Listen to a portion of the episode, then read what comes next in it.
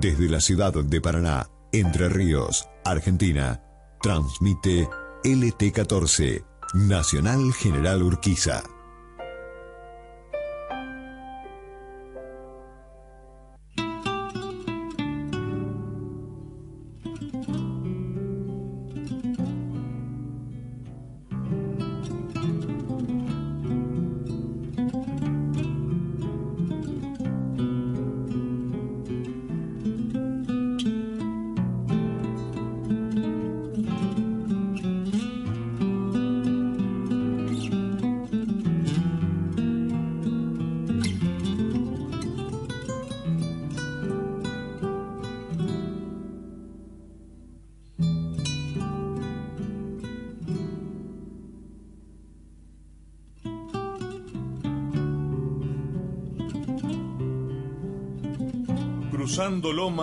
Ya llega con su carga musical.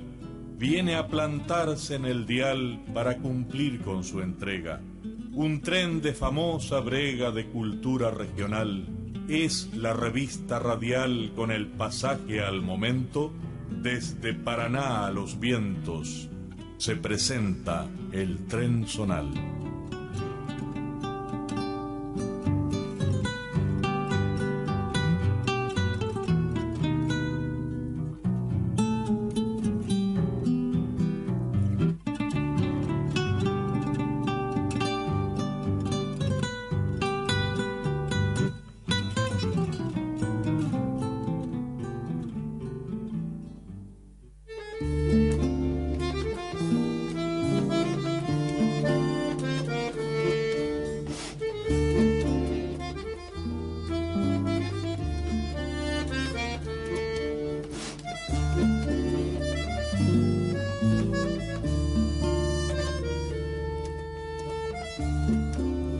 Bienvenidos, pasajeros del tren zonal. Comenzamos una hora y media de viaje compartido en los aires de este pago grande que nos comprende. Un tránsito despierto para la integración de los pueblos. Entrevistas, comentarios, música elegida, historias y testimonios, valores que suman para una conciencia de cultura regional, entre Riana litoraleña y Río Platense. A través de nuestra radio LT14, Radio Nacional General Urquiza, y a través de internet, ahí en el www.radionacional.com.ar, transmitiendo en 1600 kHz en amplitud modulada, en vivo, aquí estamos, como cada domingo de 12 a 13.30 porque siempre es bueno acompañarse con la radio. Mientras disfrutamos un mediodía en familia y en nuestra tierra, con estas voces y estos sonidos que nos tocan la fibra verdadera.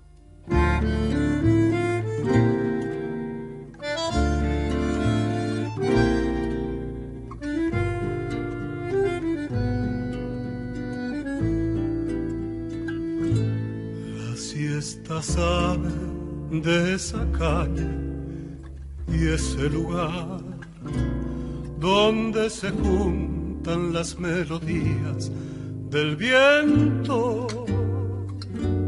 Vienen más como de lejos, trayendo recuerdos y heridas de paz aves juegan y se arrinconan para cantar. Y no hay más nada sobre la calma del pueblo. El sol se va como queriendo dar paso a la noche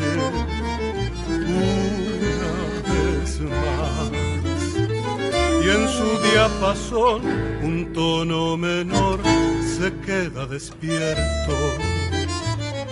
Moja de rocío su corazón de musiquero. Son tantos los grillos hay en su guitarra. Son tantas las lunas cuerdas gastadas cantándole al cielo de su federal.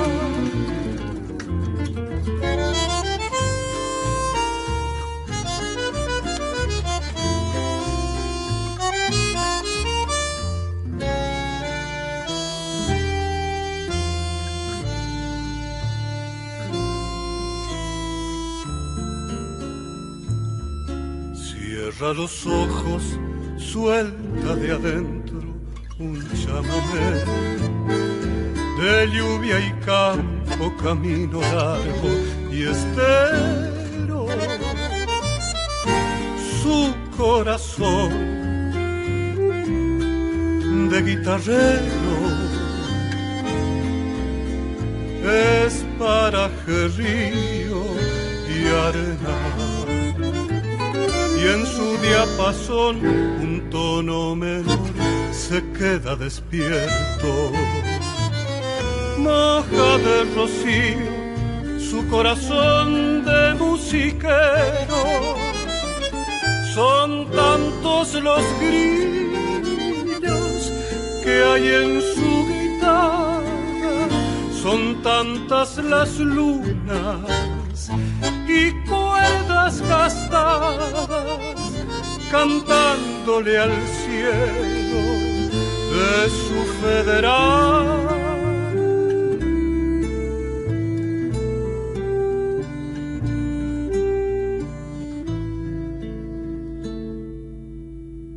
La siesta sale de esa calle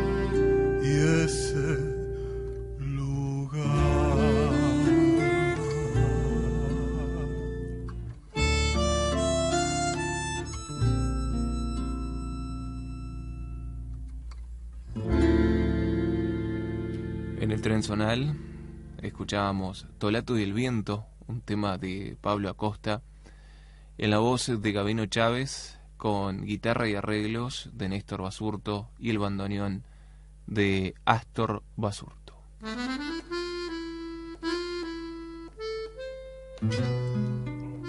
Qué comienzo, ¿no? Qué homenaje a Tolato Truscott en la voz de Gabino Chávez, una belleza recién consumada, con la participación de, por supuesto, de Gabino Chávez en voz y Néstor Basurto y Astor Basurto en bandoneón.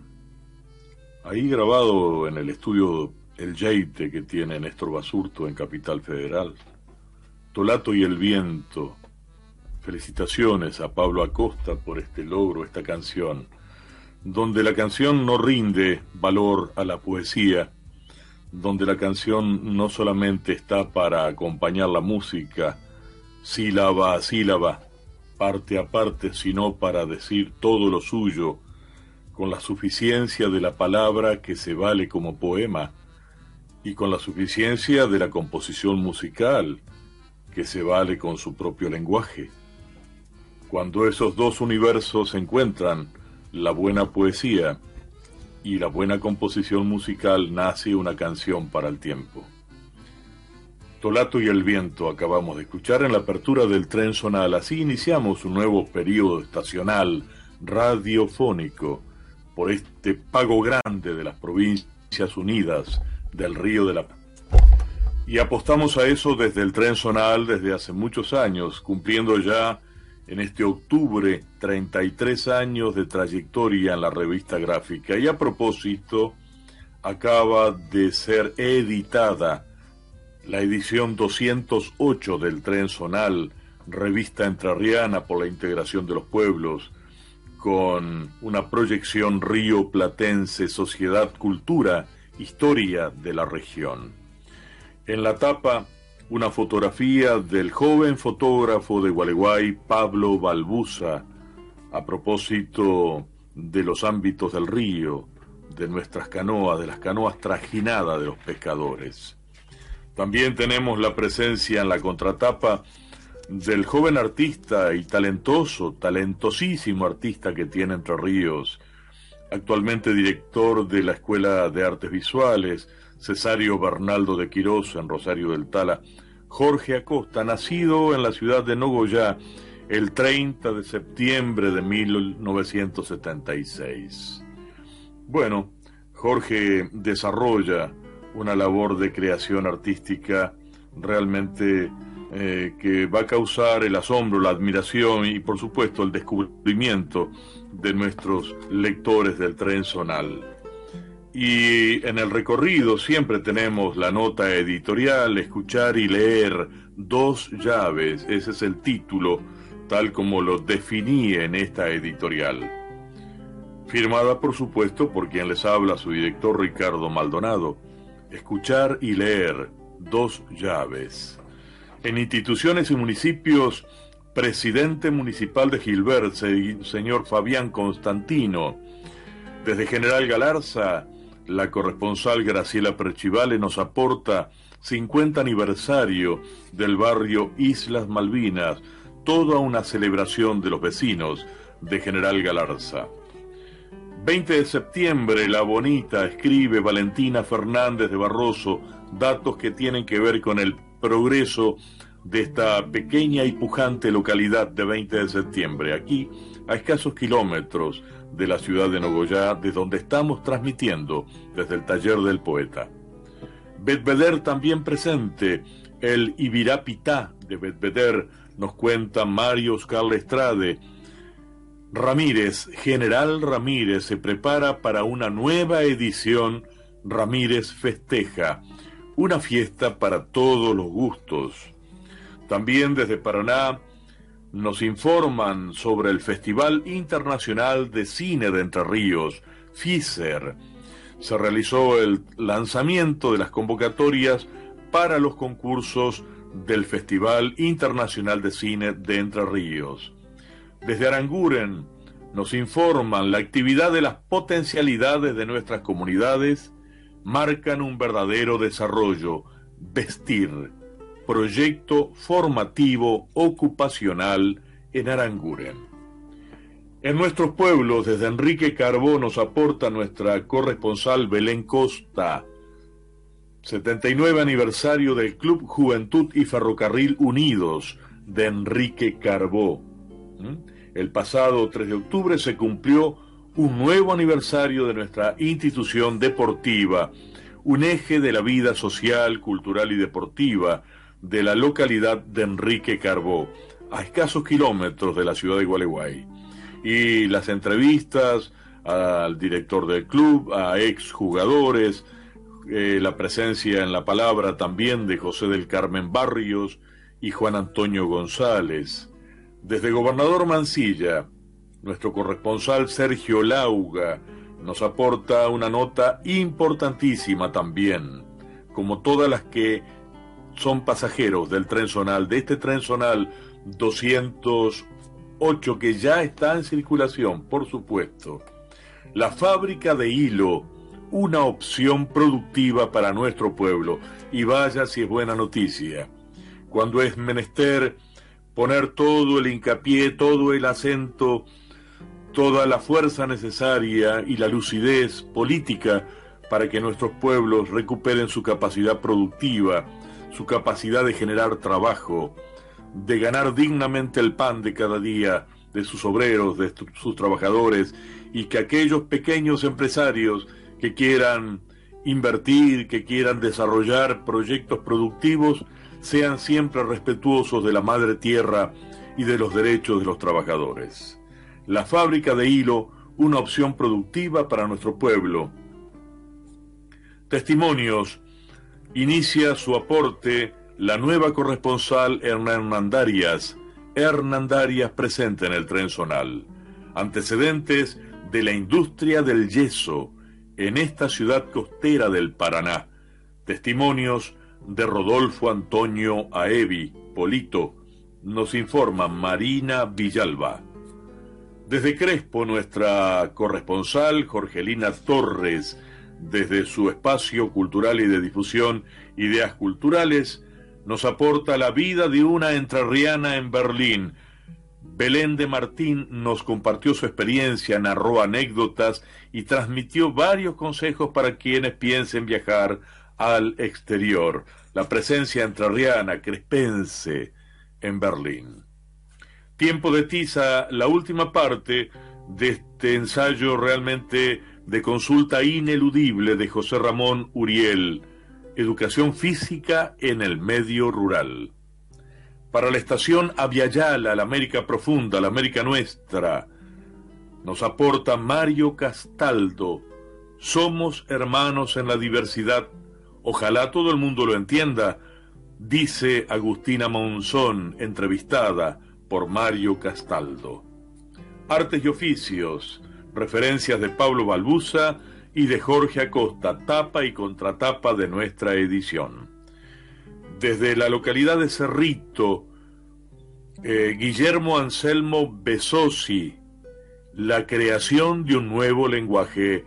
Son obras de un artista visual y arquitecto radicado en Cerrito. Malena Aguilar, nuestra corresponsal, dio también su aporte. Y desde Puerto Ruiz, nuestro amigo Carlos Weber, El hombre y el río, El río y el hombre, una nota sobre Rodolfo Abel Bogado, un hombre de la cultura del río y de la costa, e ilustrado a su vez por la estación Obturador a página completa, amarre de años y distancias, una fotografía en escala de grises a cargo de Pablo Balbuza. Mira quién habla, entrevistas. Entrevista con Paulina Lemes por el Centro Cultural Alas. Estas y otras notas tienen que ver con el tren zonal edición 208 que continuaremos luego comentando. Vamos a compartir unas décimas que me pertenecen en la letra y en la música un motivo recopilado a don Tránsito Albornoz, un estilo, cantor de décimas.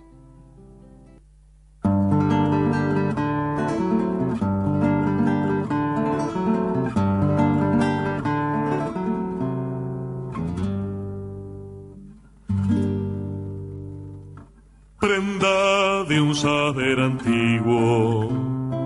Que delicadezas guarda cuando a memoria se escarda el vellón de lo vivido, el tiempo que es consentido y a todo olvido se aviene, sabe que solo sostiene lo que palpita en palabras y hasta que la tierra se abra, quedar simientes conviene.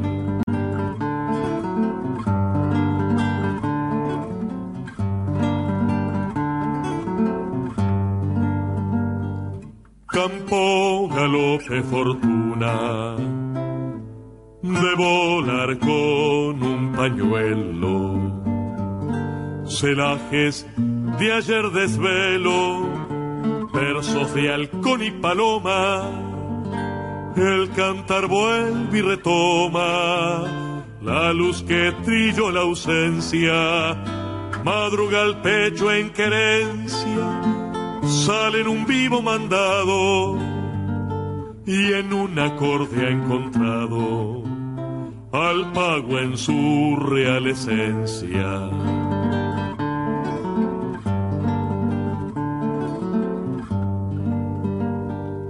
La comba parcera, cintura para su gana. En temple al aire se afana, jardín de fina madera, de tan criolla enredadera, saca flor y fruto serio, se hace herencia su criterio, dice adiós China querida, que décima su medida, que estilo su alto misterio.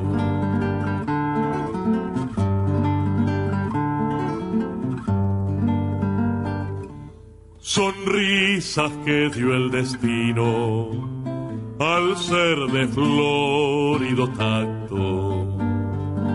Mudo el semblante en el acto, y fue por guitarra el trino, la cuerda troco en camino, donde cruzar sosegado, y al descubrir retirado todo un entierro de estrellas, volvió por fecundas huellas, cumplió por haber cantado.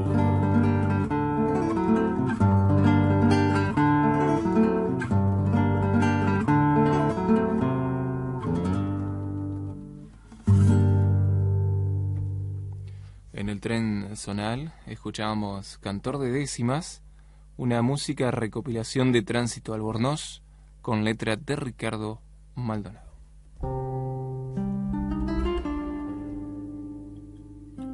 Estamos en la vía libre del tren zonal, en la conducción técnica Matías Núñez. Gracias compañero por, por ese aporte constante, ese cuidado en la elección de los marcos musicales, de las introducciones y por supuesto eh, la presencia de nuestro amigo locutor de turno, por supuesto, y todo el equipo de la radio, todo el equipo de la radio, todos los factores que condicionan positivamente para que esta comunicación sea posible. Así a distancia. Arrancamos con el distanciamiento de la pandemia y nos mantenemos en, esta, en este cuidado.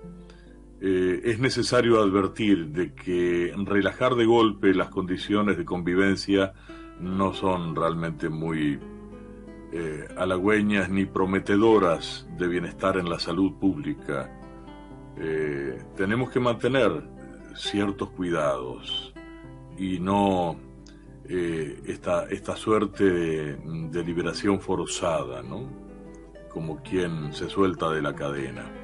Porque la responsabilidad de la salud es de todos, no solamente del Estado que debe proveer los medios y la atención y la vacunación. Es una responsabilidad de todos. Estamos transitando las páginas del tren zonal.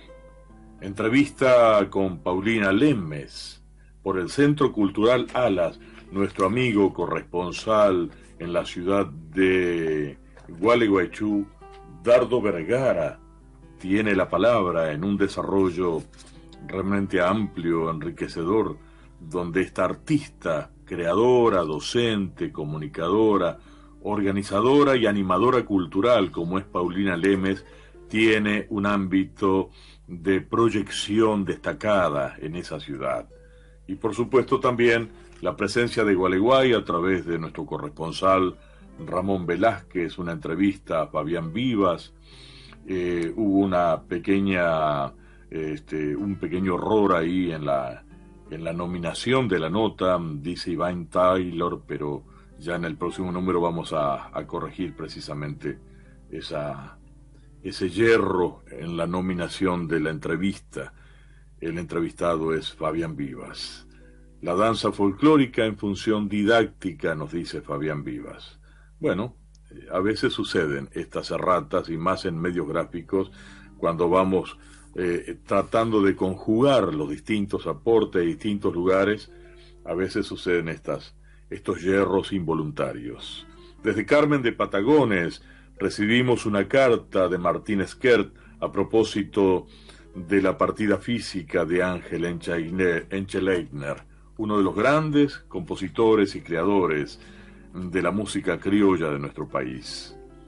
20 de septiembre tiene su paisano, su gaucho, don Carlos Bengochea, un gaucho de nuestro pago, así lo titula Valentina Fernández de Barroso, nuestra corresponsal, Valentina Fernández, la gran escultora de nuestros pueblos, que ha sabido interpretar distintos momentos de la historia, de los reclamos humanos, de las presencias, de los personajes, de aquellos que han labrado ejemplos de vida y que ella los ha transformado en esculturas para el tiempo, en esculturas memorables y que siempre están despertando la admiración de quienes podemos contemplar sus obras. Bueno, además de ser un artista importante de nuestra provincia, Valentina, es también nuestra amiga, nuestra comadre y corresponsal en la localidad de 20 de septiembre. Y allí la presencia de este gaucho nuestro, de este paisano entrerriano, don Carlos Bengochea, ¿eh? con un caballo pintado, con su bandera, sus rastras, su sombrero, una estampa genuina, realmente de un, de un hombre, de un hombre de ley, de un hombre completo, como se decía antiguamente. Personas y personajes. Nuestra corresponsal Fátima Nores, desde Médanos, nos aporta una entrevista con Antonio Fernández. Caminos con Antonio Fernández, colectivero, cuando un trabajo se hace con solidaridad, a pesar de las posibles consecuencias. Y esta, este servicio constante, don Antonio Fernández, al transporte de jóvenes y de niños estudiantes y de docentes, eh, manejando su colectivo de transporte escolar. Eso también hace patria, eso también significa valores de nuestro país, que por supuesto Entre Ríos los tiene y, y en abundancia, y muchos precisamente.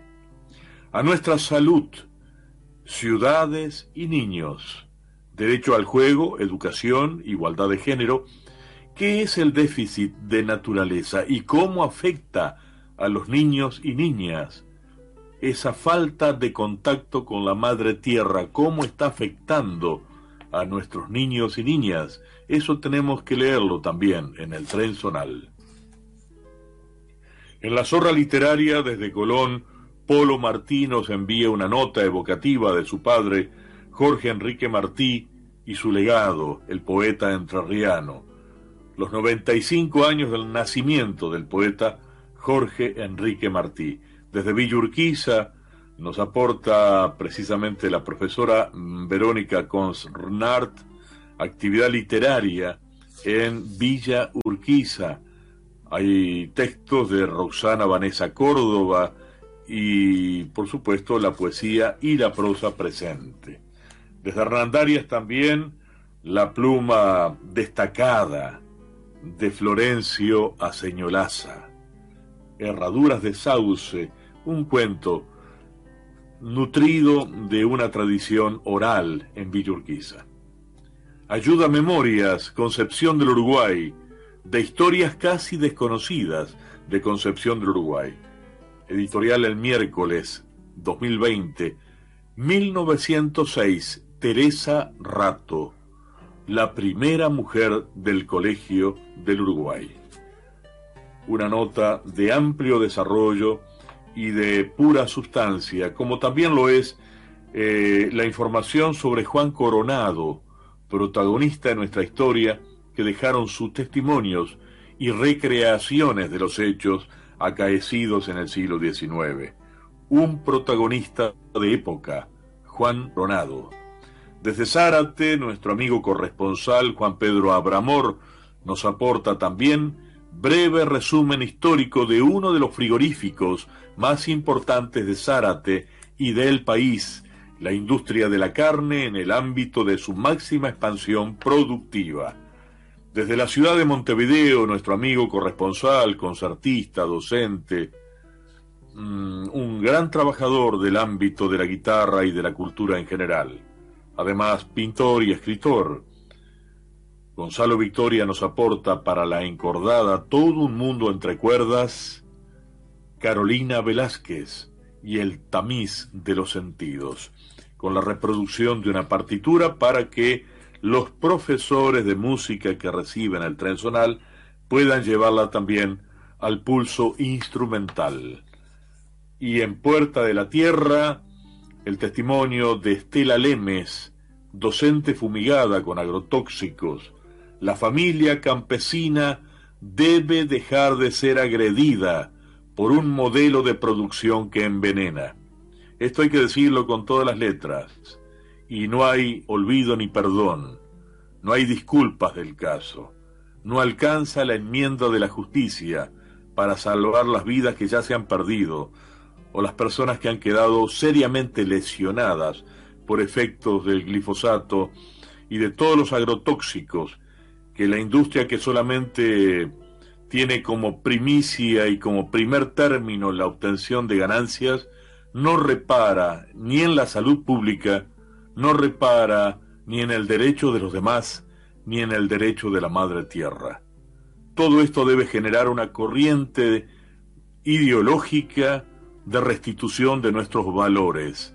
Cultivar, pero con respeto. Trabajar la tierra, pero respetando también al otro y respetando a su vez a la madre tierra que nos da todo. Es una cuestión ideológica, es una cuestión de valores. Hacen falta valores en este mundo capitalista ausente de valores, precisamente. Ojo que ve la presencia de Ángel Negro, precursor de la lutería en la ciudad de Gualeguay. Aquí reproducimos un aviso publicitario de la revista La Guitarra número 3 de la Asociación Guitarrística Entrerriana, fechado en Paraná, Entre Ríos, año 1949. Y por supuesto, el archivo de don Luis Zapata de la ciudad de Diamante, radicado durante muchos años en Paraná, uno también de los fundadores de la Asociación Tradicionalista Entrerriana de la Bajada, don Luis Zapata, nuestro recuerdo. Y esto que en su momento nos aportó para nuestro archivo, la imagen de Ángel Negro, el gran luthier de Gualeguay. Esto es el tren zonal y seguimos hasta la hora 13.30. Ahora vamos al corte de la radio. Más de siete décadas de estrecha comunicación y compromiso con su audiencia. Transmite LT14, Nacional General Urquiza, Paraná. Las cosas que nos unen.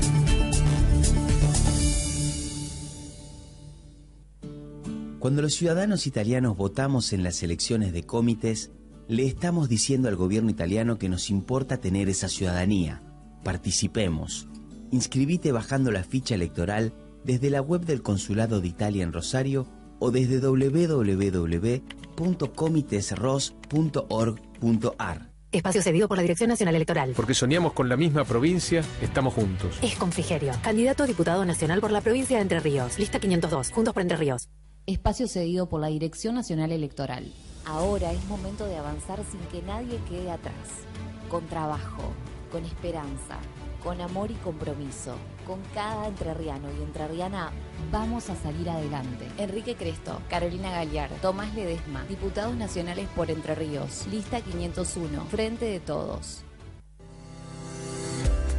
En la Cámara de Diputados trabajamos para representar a cada uno de los entrerrianos y entrerrianas promoviendo la pluralidad de voces. Cámara de Diputados de Entre Ríos, un espacio abierto al debate de ideas.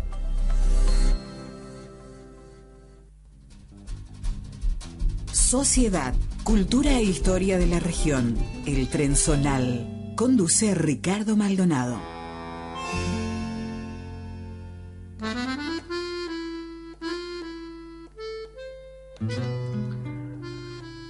Y desde la localidad de 33, desde los pagos orientales, del pago más oriental del Uruguay, tal como dice Omar Mesa Prados, escuchamos su aporte como todos los domingos, porque él es un foguista constante del tren zonal.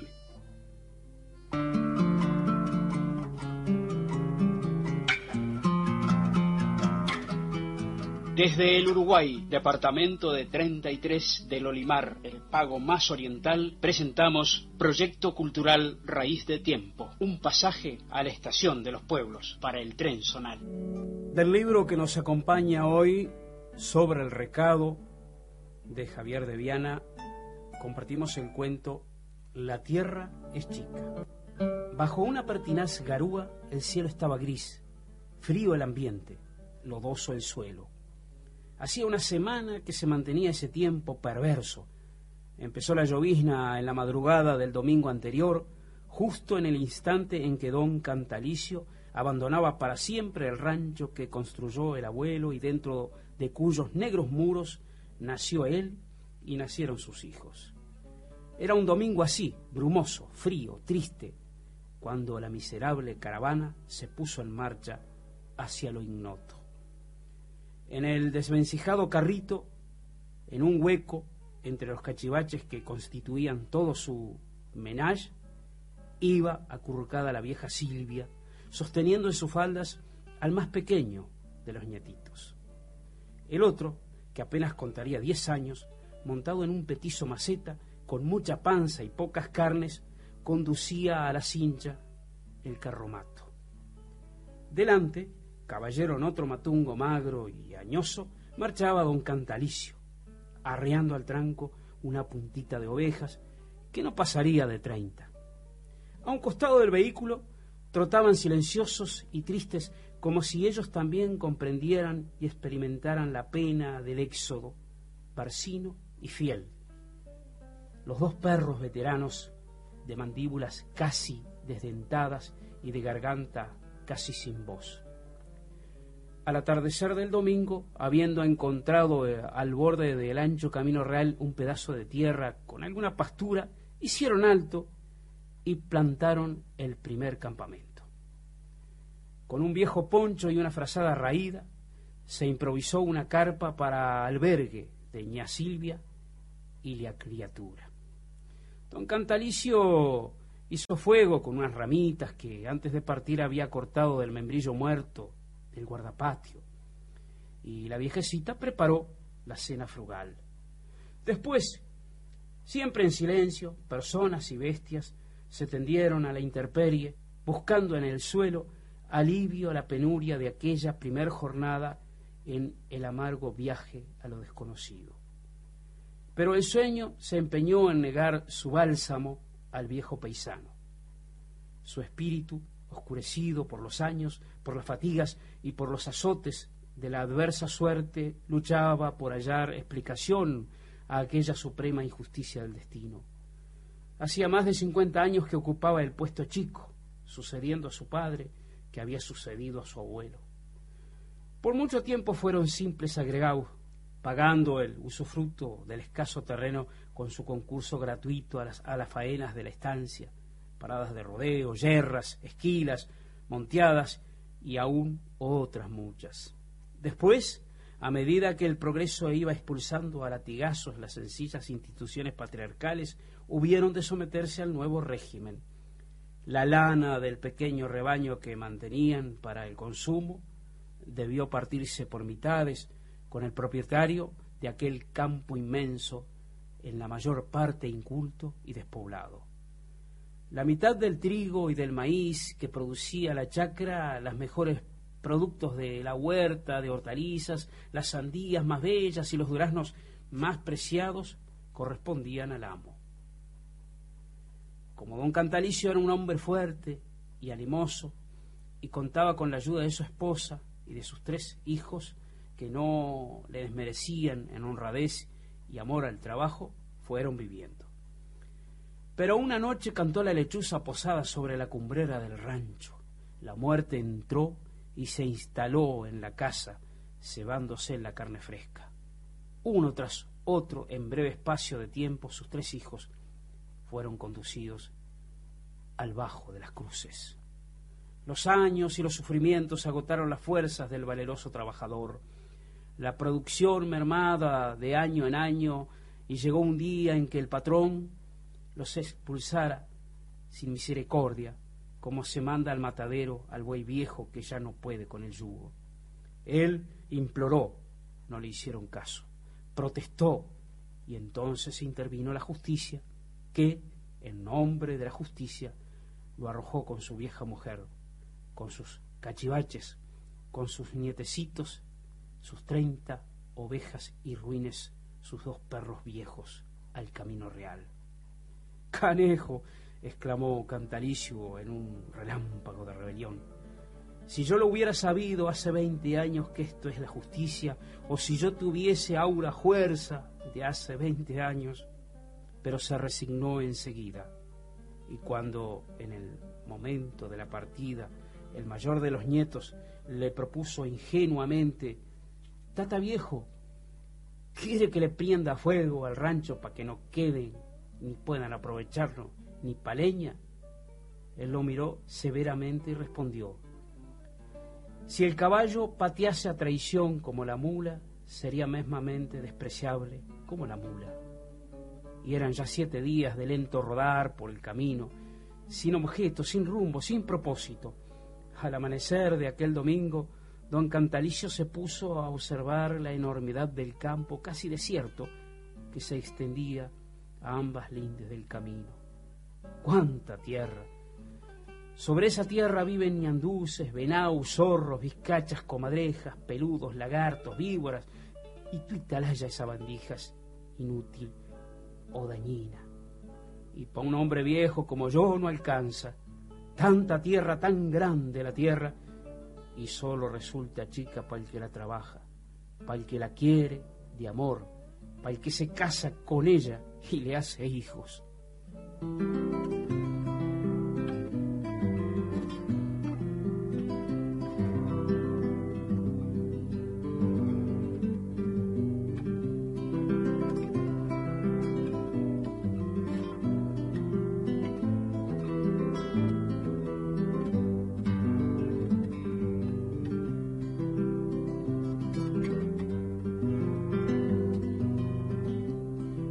Que verlo como se fue un día, tras los cardos ciegos de las lejanías. Dejaba su rancho, que era su querencia, con aquella ausencia dejaba su vida. Dejaba su rancho, que era su querencia, con aquella ausencia dejaba su vida.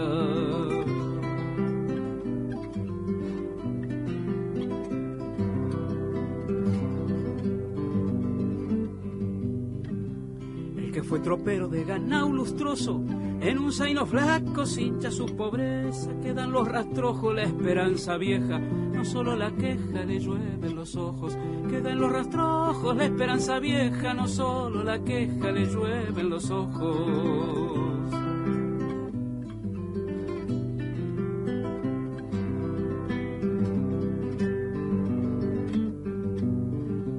Un puesto de estancia no es morada eterna, Después de una vida recién se comprende, eso piensa el viejo y recién aprende que el árbol florece si es suya la tierra. Eso piensa el viejo y recién aprende que el árbol florece si es suya la tierra.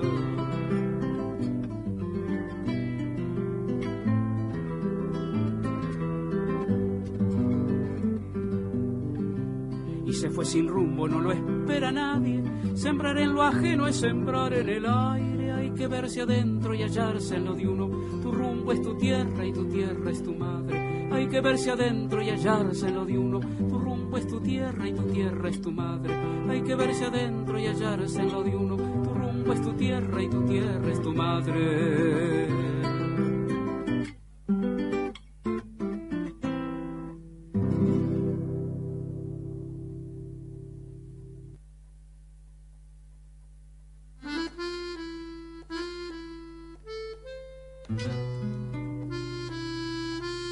Excelente aporte de Omar Mesa Prados. Cuántas verdades en este relato y en esta canción que le pertenece. Felicitaciones y adherimos plenamente a estos argumentos. Sobre esos temas venimos tratando desde siempre en el tren zonal. Y sobre estos temas de los hijos de la tierra también nos habla con plena autoridad y conocimiento y experiencia directa por haberlo vivido haberlo sentido y sufrido. Víctor Anchaval, desde Colastine, nos brinda su aporte. Para el tren zonal, por la integración de los pueblos, de Ricardo Maldonado, por AM 1260, Nacional Urquiza, Paraná, Entre Ríos. Ahora comprendo por qué mis padres, ya establecidos en los Pirpintos, a la vera del ramal Barranquera Metán y que tenía una actividad casi enteramente forestal, aunque desde antes que llegara el ferrocarril en la zona se habían ubicado puesteros con alguna pequeña tropa de ganado vacuno, majada de, de caprinos y cercos de frutas tradicionales de la zona. Decía antes que ahora sí comprendía las razones de por qué nuestros padres ya no hablaban de nuevos traslados de la familia.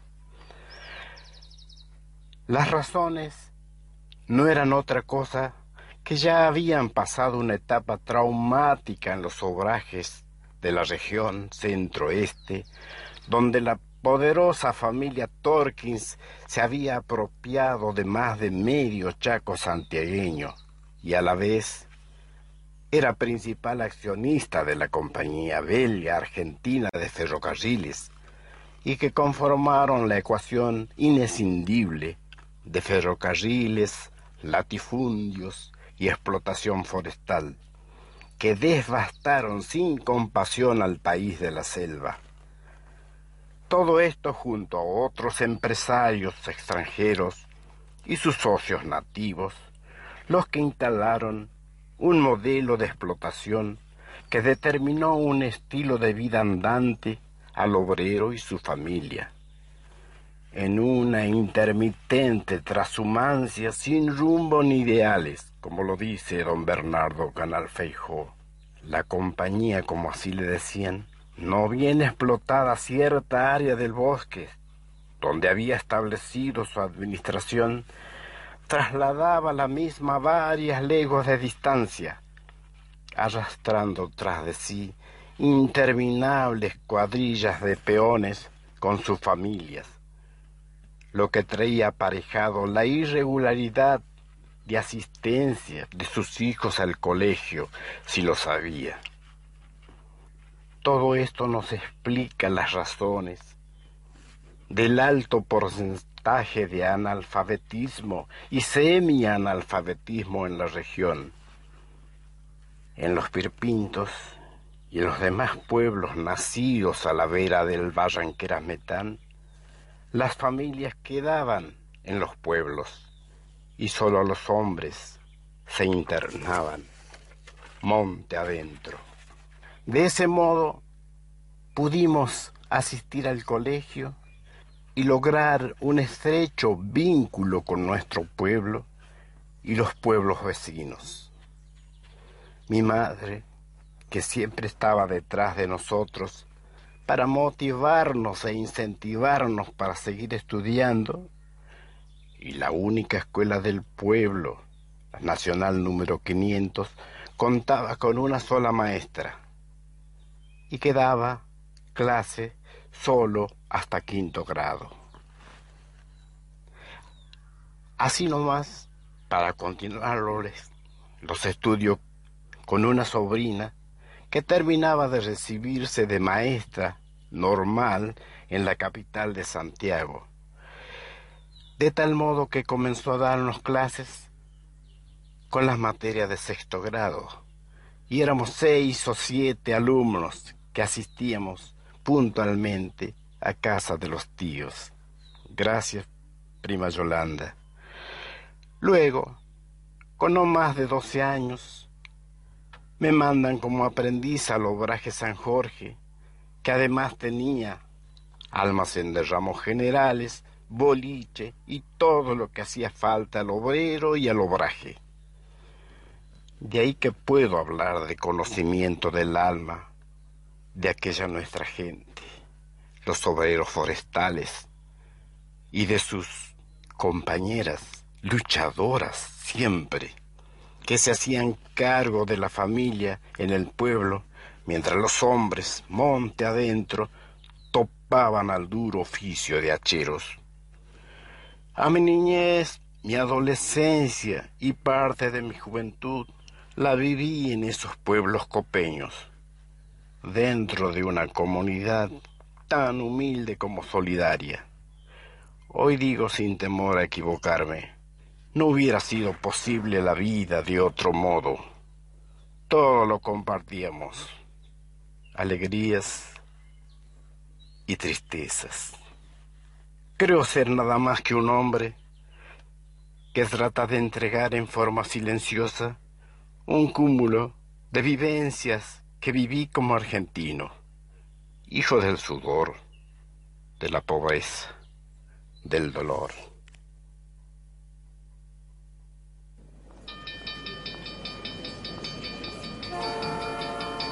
Atención pasajeros, próxima estación en la vía libre del tren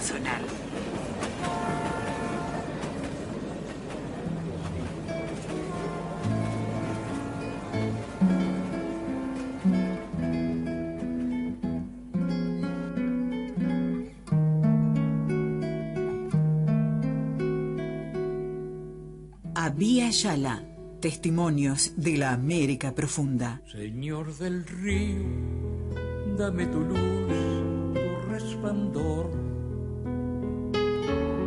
Mi templo es este, mi madre tierra, mi padre sol. Aquí en tu cerro de la matanza junto con este tema emblemático de el triste destino de nuestros charrúas, de lo que fue también la suerte contraria, negativa, de la presencia eh, de los conquistadores en estas tierras. La suerte realmente contraria que vivió tanta comunidad originaria de esta América, de esta Yala. Pero la memoria viene reclamando lo suyo, reclamando su lugar, poniendo las cosas en su lugar.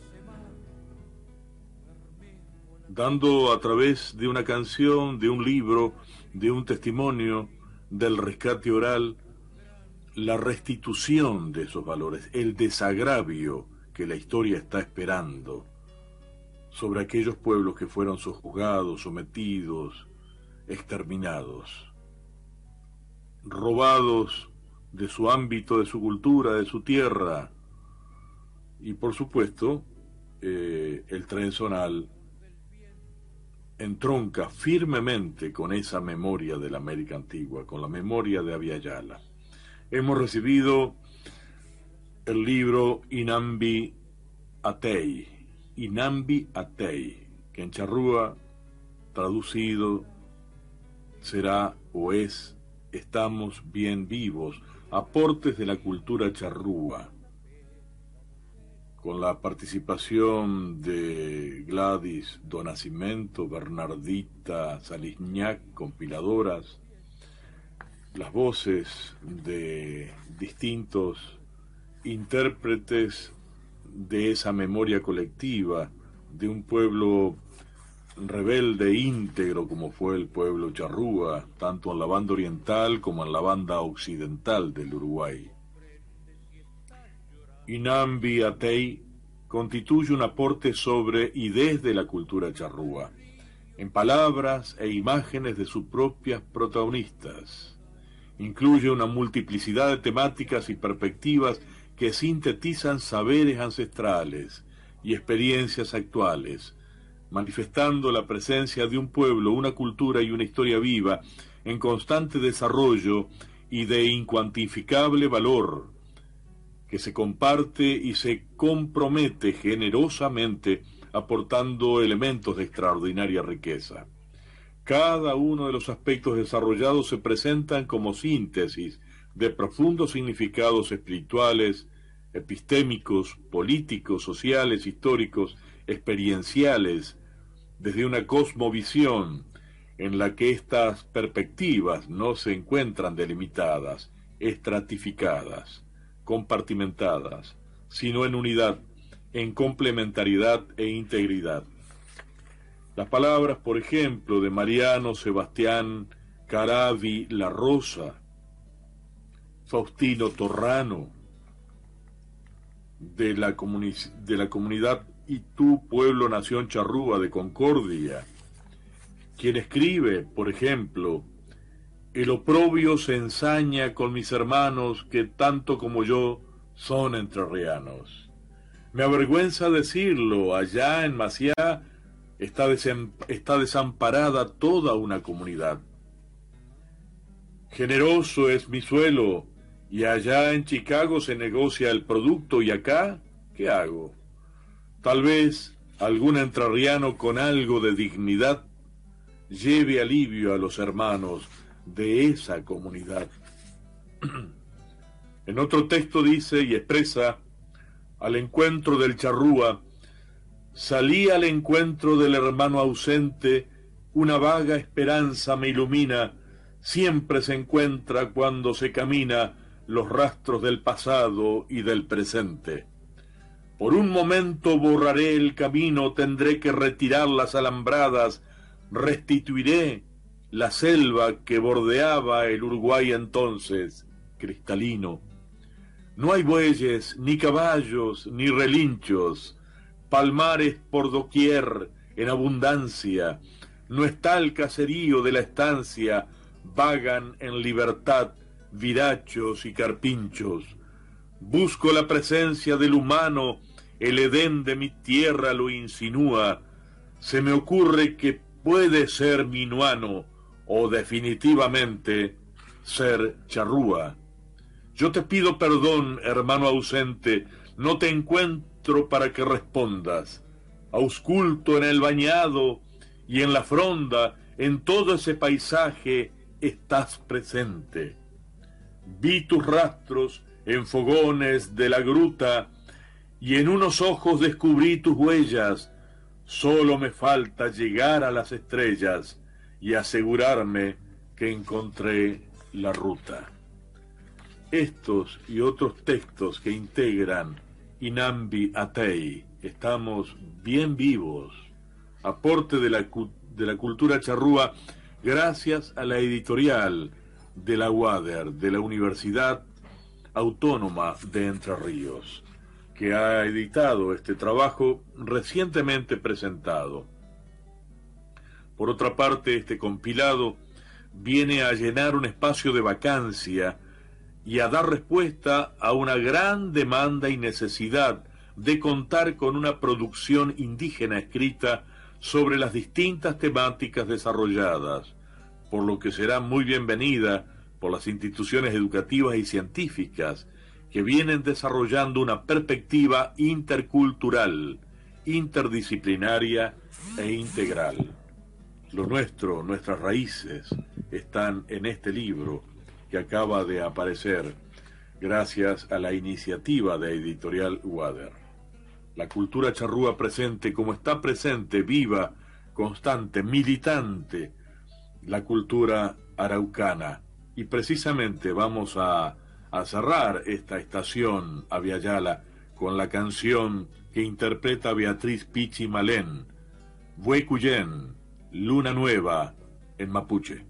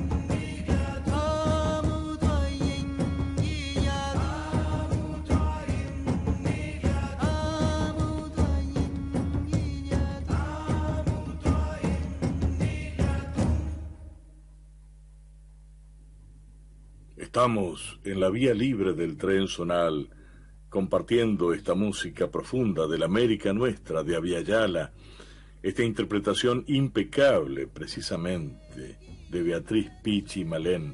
Luna nueva está creciendo en el cantar de la tierra, donde alimenta tus hijos, donde creció tu raíz, viento y gente del cielo, trae mensaje de reunión para todos los hermanos. Vamos a levantar Guillatún. Padre grande, escúcheme. Siendo bueno para mí, hoy vengo a pedirte que no pierda mi raíz. Siento alegre el corazón, se ha elevado mi pensar. El Cultrún está llamando. Vamos todos al Guillatún.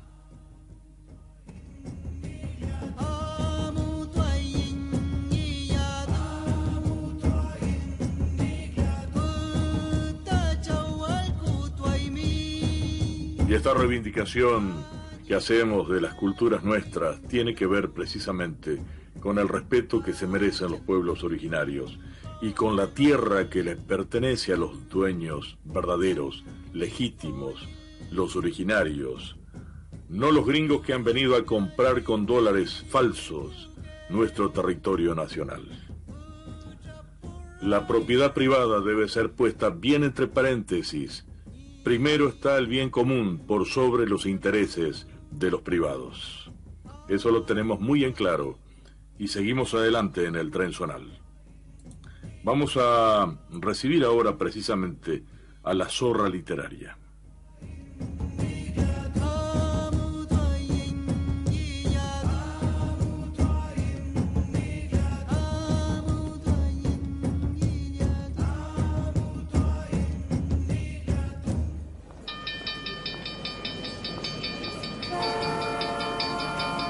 Pasajeros, próxima estación en la vía libre del tren zonal.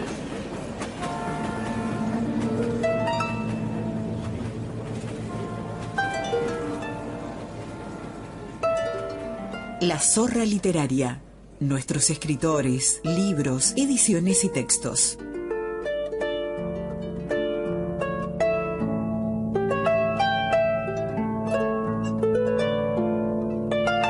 Qué mejor en la zorra literaria que escucharlo a Gastón Gori. Y antes de escucharlo a Gastón Gori hago una pequeña referencia porque ayer precisamente se realizó la decimosexta fiesta provincial de la poesía, un homenaje especial a Julio Falleana, a la ciudad de Gualeguay. Letras del río Gualeguay, décima sexta fiesta provincial de la poesía. Hacía mucho tiempo que los poetas no nos reuníamos, no nos congregábamos para compartir lecturas. Por supuesto, hubo poetas de Gualeguay que estuvieron ausentes, que no fueron convocados, y seguramente en las próximas fiestas de la poesía en distintas ciudades se tendrá en cuenta en primer término el reconocimiento a los poetas de la ciudad y por supuesto a todos los poetas de la provincia que se van a ir integrando. De todas maneras, lo que se vivió ayer en Gualeguay fue muy positivo, fue muy halagüeño de esta oportunidad de encontrarnos este, eh, en, este impasse de la pandemia, poder encontrarnos nuevamente y poder leer, leernos, escucharnos este, y empezar a conocer un poco más el mapa diverso y rico mm, de la poesía en la provincia de Entre Ríos. Vamos a escuchar a Gastón Gori compartiendo con nosotros un poema en su propia voz. El aire, sí, el aire. Amo el aire. El aire no tiene dueño, limpio de especulación. Lo respira el joven y el viejo, la novia y el viudo. Lo respira el hombre. Nadie posee un latifundio de aire Amo el aire que es del hombre, que lo respira, de la flor abierta en su cobertura transparente, la inocencia del niño, inaugurador a su vez del mundo. Lo amo porque no repara en él la novia dichosa, y lo respira, y lo bebe en su sonrisa, y permanece humilde en sus dulces azares. Amo la inconmensurable suavidad del mundo. Venid aquí, hacia este lado, y marchemos juntos, sobre la tierra pena, en el aire casi todo. Venid donde mi alma está iluminada y ardida en el aire. es también vuestro sitio, el bello, el puro aire de toda la vida, el puro aire sin precio que respira el hombre, cada vez más bello. Oyes las proclamas y los gritos de triunfo, amo la inconmensurable suavidad del mundo. El aire es del hombre, de la planta, de la flor, del insecto, de todo el que transita por la vida, del silencio, la música y el ruido, del llanto inicial, del estertor de la muerte. Lo amo en su inmensidad liviana que no pesa con la muerte, con la dicha y el dolor, ni con la eternidad suficiente del amor. No podéis, ah señores, hacer nada contra el aire. El aire agitado y violento y fuerte de alas infinitas es el viento. Vengan todos aquí, unámonos en el viento fuerte, sintámoslo arrasar los cimientos. Este es el aire, el que respira el hombre, se ha vuelto terrible y justiciero y arrebata al mundo con su vuelo. Aquí está el hombre sacudido en el remolino bravo de la historia.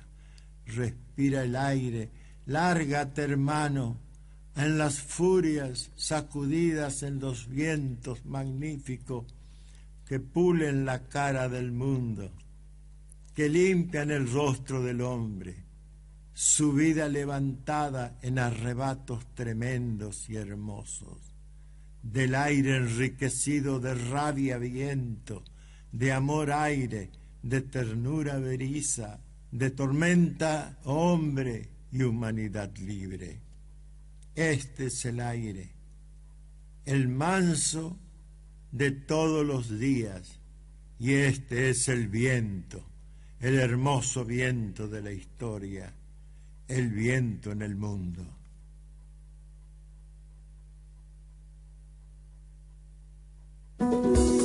Pionera, clásica y vigente. AM 1260, LT14, Nacional, General Urquiza, Paraná.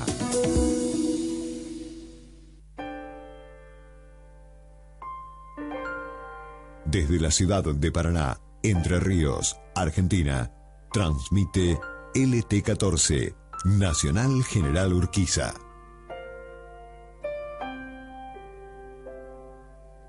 Espacio cedido por la Dirección Nacional Electoral. Menos impuestos, seguridad jurídica y federalismo real. Miriam Müller, candidata a diputada nacional. Lista 186, 1A Azul. Entrerrianos por la vida, el trabajo y la libertad. SP, Distrito Entre Ríos. Espacio cedido por la Dirección Nacional Electoral. Gracias a tu voto estamos en las elecciones generales. Seguí acompañándonos para conquistar una banca que pelee por un salario mínimo de 100 mil pesos, siempre junto a los trabajadores, la juventud, las mujeres y LGBT. Federico de Marchi, diputado nacional por Entre Ríos. Lista 194, Movimiento al Socialismo. Espacio cedido por la Dirección Nacional Electoral. Vamos a salir adelante. Enrique Cristo, Carolina Galiar, Tomás Ledesma, diputados nacionales por Entre Ríos, lista 501, Frente de Todos. Espacio cedido por la Dirección Nacional Electoral. Cuatro de cada diez entrerrianos son pobres. De la pobreza salimos generando trabajo decente y de forma solidaria. Rossi, candidato a diputado nacional por Entre Ríos. Lista 50, Partido Socialista. Podemos Entre Ríos.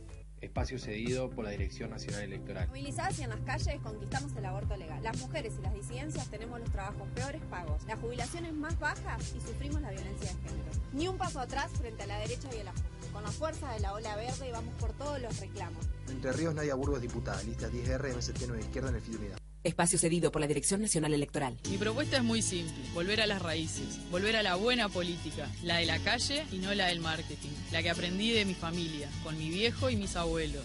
Somos la verdadera alternativa a este gobierno.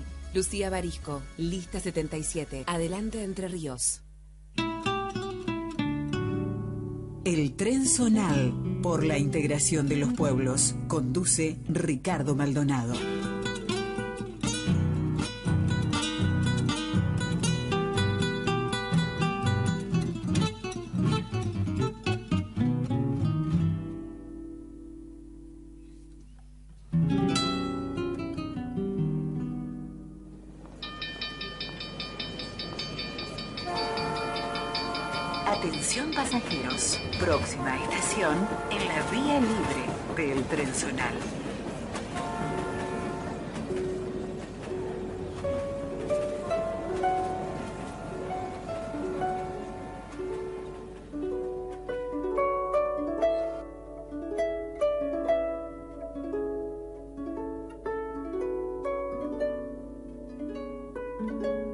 Abrazar al árbol, la savia que nos enseña. La palabra de Ramón Velázquez desde la ciudad de Gualeguay.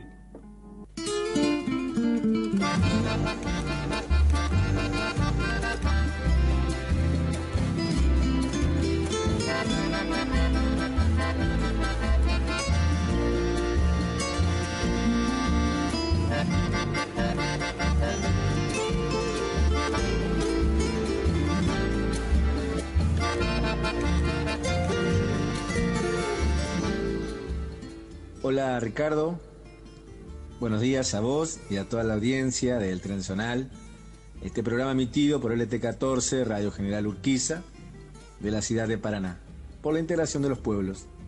Soy Ramón Velázquez y desde este micro que has llamado Abrazar al Árbol, estamos en comunicación desde Gualeguay y con la compaginación edición de mi amigo Hugo Mena, llegamos a todos ustedes contentos de estar una vez más compartiendo con los pasajeros del tren una nueva estación Abrazar al Árbol. Domingo 31 de octubre, para abrazar al árbol, Ligustrum lucidum. Es una especie de planta de la familia Olaceae, nativa de la mitad del sur de China. En algunos países como Uruguay y Argentina se ha tornado invasora, creciendo espontáneamente dentro de bosques nativos y desplazando la flora autóctona del lugar. Es la especie más grande del género Ligustrum, crece como un árbol de hoja perenne de 3 a 8 metros y hasta más de 15 metros de altura. Las hojas son opuestas, verdes oscuras. Los frutos son bayas globosas, negruzcas, azuladas, brillantes. En Argentina, esta especie se considera invasora, dado que las sierras chicas de la provincia de Córdoba ha pasado de ocupar 50 hectáreas desde el año 1983 a casi 4.000 hectáreas a fines de la década del 2000. De esa forma ha desplazado el 20% de la superficie del bosque nativo de la zona. En Uruguay también se la considera invasora entre otras regiones, en los humedales de Santa Lucía, en cercanías de Monte Video. Las drupas se usaron en la medicina tradicional china en el tratamiento de la debilidad sexual. Es por eso que esta estación, Abrazar al Árbol, que está destinada a conocer la flora autóctona, recomendamos desde aquí que al momento de plantar siempre una planta nativa. Con nosotros hoy está un joven nacido en la ciudad de, Gualeguay que reside en Buenos Aires, Ángel Ponce. La palabra de nuestro querido amigo. Hola Ricardo, hola Ramón, hola a todos los oyentes de este gran programa El Tren Zonal y en particular el espacio Cuidar al Árbol. Mi nombre es Ángel Ponce, músico gualeyo, radicado ya unos cuantos años en Buenos Aires. Y bueno, agradecerles por esta oportunidad de comentarles brevemente mm, el camino que he hecho y que sigo haciendo en la música, eh, el cual comenzó de muy pequeño, a los ocho años en, en Gualeguay, eh, estudiando en el conservatorio del maestro Tito Martínez, acordeón piano. Eh, ahí tuve la oportunidad de participar un tiempo en radios y en distintos festivales, acompañado por el gran y hermano músico y hermano Hugo eh, también por Jorge Enrique, otro gran guitarrista de Victoria que ya no está entre nosotros, el gran Martín Correa, Raúl Ponce, acompañando también a el turco Héctor David Aibe, con el cual siempre que, me lo propone volvemos a Gualeguay a hacer algo de música. Ahí el gran Julito Fallana, que también ya no está entre nosotros, me dio la oportunidad de grabar mi primer disco profesionalmente, lo cual fue una experiencia maravillosa y que nunca me voy a olvidar. También el acordeón y teclado ahí. Eh, participé también con el grupo Tropical Los Imparciales. Ahí luego me salió la oportunidad de estar unos cuantos años con los hermanos Los Calandria, el dúo Calandria, con el cual viajamos por muchos lugares de nuestro hermoso país. Acompañar también a Belén Steingold, otra gran cantante. Y ya radicado en Buenos Aires, eh, me encuentro con otro gran hermano y cantante de Victoria, Diego Massa, y también con el Chango Ibarra de Gualeguay, con el cual me había encontrado casualmente en Gualeguay y acá en Buenos Aires, bueno, empezó una gran amistad. Eh, a partir de ese momento, acompañándolo en, las primeras ideas musicales del Chango y en los proyectos musicales del Chango. Eh, con lo cual, en paralelo, eh, surge una beta de empezar a trabajar como músico sesionista, que es lo que hoy hago puntualmente, a través y puntualmente a raíz de participar y tener la oportunidad de participar en la inauguración del Centro Cultural Kirchner. Eso me permitió integrar eh, y conocer grandes músicos y amigos que hoy tengo, eh, como por ejemplo Babel Orquesta, una gran banda de música klezmer, em, otra banda de música tropical de fiesta, grandes músicos, eh, y ahí me vengo a encontrar con otro gran hermano de Gualeguay, Juan Pedro Francisconi, con el cual eh, sigo actuando hoy y le agradezco la, oportunidad de estar en muchos proyectos, eh, con lo cual tuve la oportunidad de grabar con la bomba de tiempo, estar invitado en el Conex, grabar con Julieta Venegas, grabar también para la cadena Fox con ella, con la bomba. luego tuve la oportunidad también de grabar para la serie Narcos de Netflix, de Latinoamérica. También acompañar a María Campos, una gran cantante.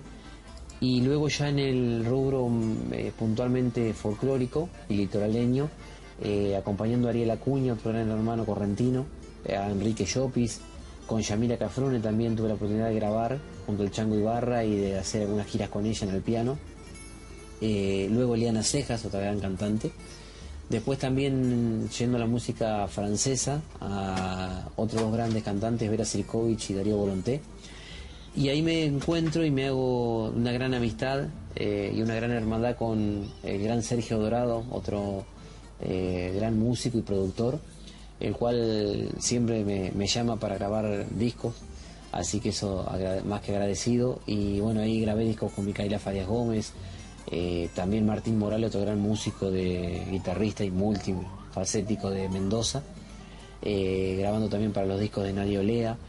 Y ya llegando a los últimos meses, dentro de los proyectos que comentaba antes de Chango Ibarra, eh, estamos grabando el último disco de él y esta gran propuesta de Chamarrita con Parcera, donde ya salió en difusión el primer single Viejo Tambor y ahora estamos terminando la grabación del segundo que se llama Baila, lo cual a la brevedad lo vamos a estar compartiendo con ustedes y es un, es un proyecto hermoso. Y bueno, y hace unos días eh, vengo de actuar en Tecnópolis, eh, en otro gran proyecto de Juan P. Francisconi con dirección eh, de él, en el proyecto Entre Ríos Cultura del Agua, que se realizó los días sábado y domingo en Tecnópolis, auspiciado por el Ministerio de, Cultura de Entre Ríos eh, donde se armó una fusión de grandes músicos de distintos lugares de Gualeguay, eh, y otras partes, Paraná y otras partes de Entre Ríos, eh, tanto radicados allá en Entre Ríos como eh, acá en Buenos Aires. Y bueno, así que esperando que este proyecto no haya quedado en estos fines de semana y que siga, así que estamos esperando eso ansiosamente por la buena onda que se armó en esta gran fusión. Eh, y bueno, y yendo a esto último, los quiero dejar con un tema que se titula Brazo de Agua, eh, eh, compuesto por Juan P. Francisconi, Damián Lemes y Martín Longoni, lo cual cuenta y describe la provincia de Entre Ríos y bueno, también para, para bailar. Así que bueno, les dejo con este tema. Les agradezco nuevamente la oportunidad, un placer. Y bueno, cuídense mucho, que Dios los bendiga a todos y en cualquier momento nos estaremos viendo. Abrazo gigante para todos.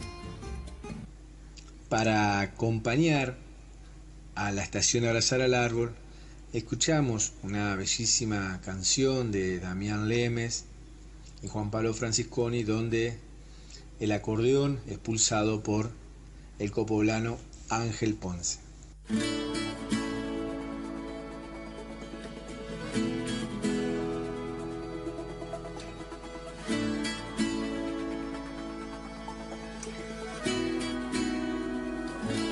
Mi tierra es un manto verde, abrazado por el agua crisol de su raza, ondulando sus vaivenes. Colonos amaneceres le fueron marcando el surco, semilleros de los frutos que se bañan con el sol y el misterio de un amor en esta parte del mundo. Cantando se van las penas, se lleva el río todo el dolor. Entre ríos, panza verde, abrazos de agua en el corazón. Cantando se van las penas, me trajo el río esta canción. Entre ríos, luz del agua, vamos remando por ese amor. Muchas gracias por este aporte y ahora vamos a recibir la estación La Encordada.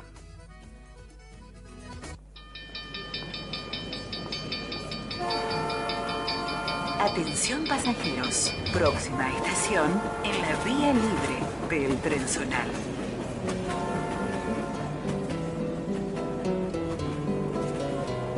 La Encordada, todo un mundo entre cuerda.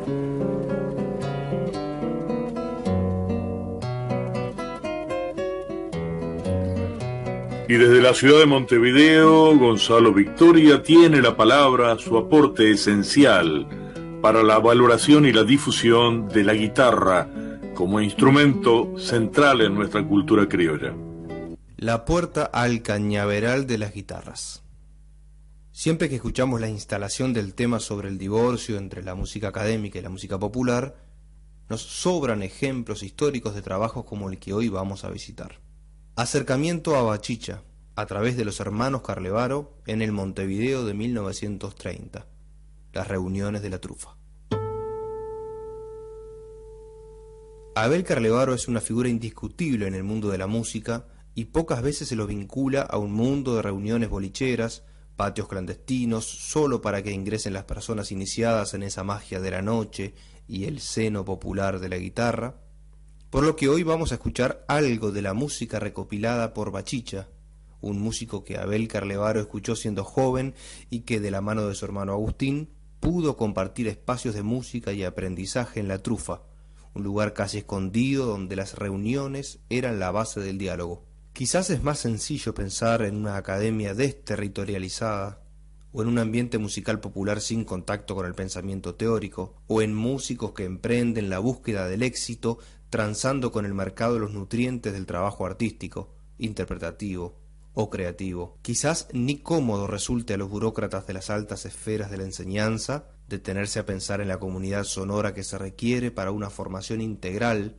y no sesgada por la exclusiva hiperespecialidad de un colonialismo interno que nos dictan los pasos. Sin embargo, en nuestra región, nuevamente debemos decir que sobran los ejemplos que aclaran el rumbo, y exigen el compromiso de no claudicar en potenciar los hallazgos y tender los puentes para la integración de nuestros pueblos, los internos, los regionales, los utópicos. ¿Quién fue Bachicha? Abel Carlevara nos comenta algunos datos muy relevantes del contexto. Yo creo que Bachicha merece un reconocimiento público porque lo que él ha hecho tiene un valor muy grande por su humanidad, por ser una cosa primitiva que hay que hacer algo para que eso no se pierda. Yo he conocido a Bachicha, que se llamaba Alberto Galotti,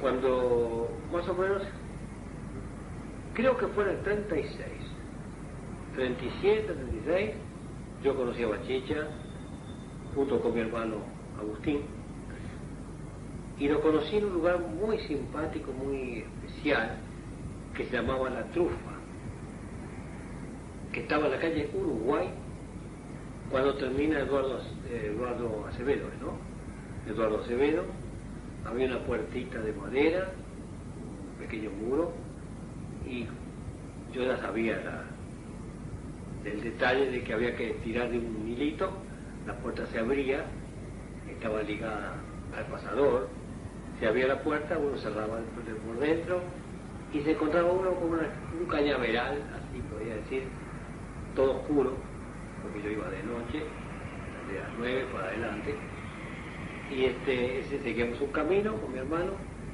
y después había una cancha de bocha a la derecha, y a la izquierda parecía como si fuera un casco de estancia antiguo, que era hermosísimo por dentro, en el sentido de lo que todo eso que contenía la historia de, proceso evolutivo que ahí casi podemos decir que, tiene una parte céntrica de lo que fue Guachicha y todo el sur lo, que lo rodea a eso. Cuando escuché por primera vez a Guachicha, me impactó enormemente. Eh, me dejó maravillado. Y con el tiempo me, me vine a dar cuenta el valor que tiene todo eso. Le pasó lo mismo a mi hermano Agustín, que quedó también prendado. Poco a poco yo empecé a, recordar detalles y con el tiempo a veces tocábamos con mi hermano en reuniones de amigos, las reuniones de los luneros, este, ciertas cosas de Batista. Yo recuerdo cuatro o cinco y más aún recuerdo el espíritu de, esa labor de Batista, que pienso que es muy importante. Desde la puertita de madera que abría paso a un universo de saberes y sentires, allá en las orillas de Montevideo antiguo, para el tren zonal por la integración de los pueblos, vamos a la guitarra diversa y río platense de Bachicha, a través de los hermanos Abel y Agustín Carlevaro, con el acompañamiento de Julio Fontela. Interpretan Campamento.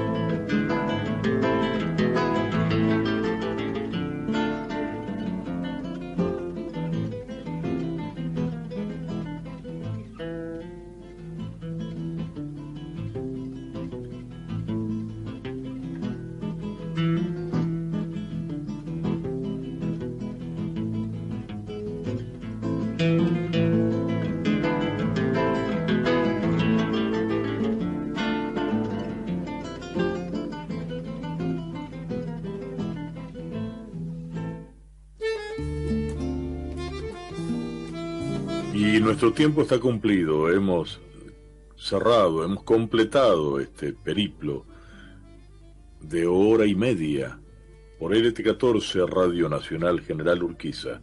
Esto ha sido el tren zonal y será el próximo domingo, Dios mediante, cuando tengamos la oportunidad de encontrarnos nuevamente foguistas y pasajeros del tren zonal. Hasta el próximo domingo. Muchas gracias a todos los oyentes. Clásica y vigente. AM 1260, LT14, Nacional, General Urquiza, Paraná.